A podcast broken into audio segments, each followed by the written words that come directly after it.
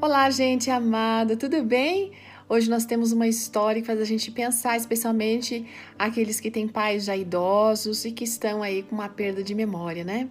A nossa amiga Cibele Ribeiro, ela que é coordenadora e orientadora pedagógica lá na Escola Adventista de Gravataí, no Rio Grande do Sul, ela conta que no final do ano ela percebeu no meio das comemorações, das alegrias todas da família, que a mãe dela estava muito, muito repetitiva, perdendo a memória.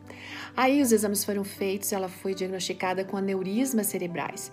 Foram feitas intervenções, o tratamento iniciado, e eles, assim, é, não sabiam exatamente o que poderia acontecer, mas uma certeza eles tinham, que Deus estaria cuidando, porque ele, afinal de contas, é o médico dos médicos.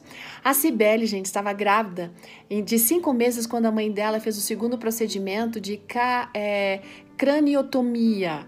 Craniotomia é uma abertura no crânio para colocar clipes assim que esses clipes vão impedir o sangramento ali no cérebro.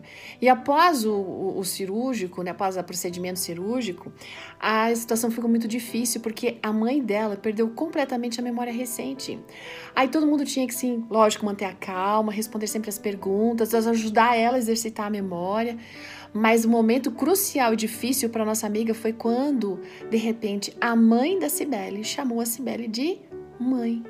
Nossa, ah, o coração da Cibele bateu forte nesse momento, gente. Começou a chorar, porque veio o pensamento delas assim: não, eu quero a minha mãe de volta. Eu não posso perder minha mãe. Quem é que vai estar comigo do lado na hora que meu filho nascer? Gente, inúmeros pensamentos assim vieram na mente dela, mas ela disse que, na verdade, eram pensamentos egoístas. Né? Deus, na sua infinita misericórdia, fez com que ela refletisse e percebesse algumas coisas, como, por exemplo, entender que naquele momento a mãe dela precisava dela. E era a oportunidade que ela tinha para retribuir todo o cuidado que a mãe já tinha tido com ela e com a irmã, preparando comida, dando às vezes na boca, controlando o horário das dormir, arrumando a roupa, dando banho, colo, conselhos. Enfim, ela sabia que tinha sempre muito amor envolvido em tudo aquilo e ela precisava nesse momento dar para sua mãe exatamente aquilo que ela estava precisando. E com o tempo, a sua mãe a cada dia foi lembrando um pouquinho mais dos fatos. Ela estava, sabe, recebendo de volta a sua mãe. E ao passar por tudo aquilo, ela entendeu que o mais importante naquele momento foi poder, por meio das suas ações, dizer muito obrigada por tudo que sua mãe já havia feito por ela e demonstrar quanto ela era importante. Ser mãe da sua mãe eh, a fortaleceu muito, sabe? E acabou preparando ela para o nascimento do filho, que nasceu dois meses depois. E sabe quem ajudou? A mãezinha dela, que estava ali do lado, como uma vovó muito coruja e cuidadosa.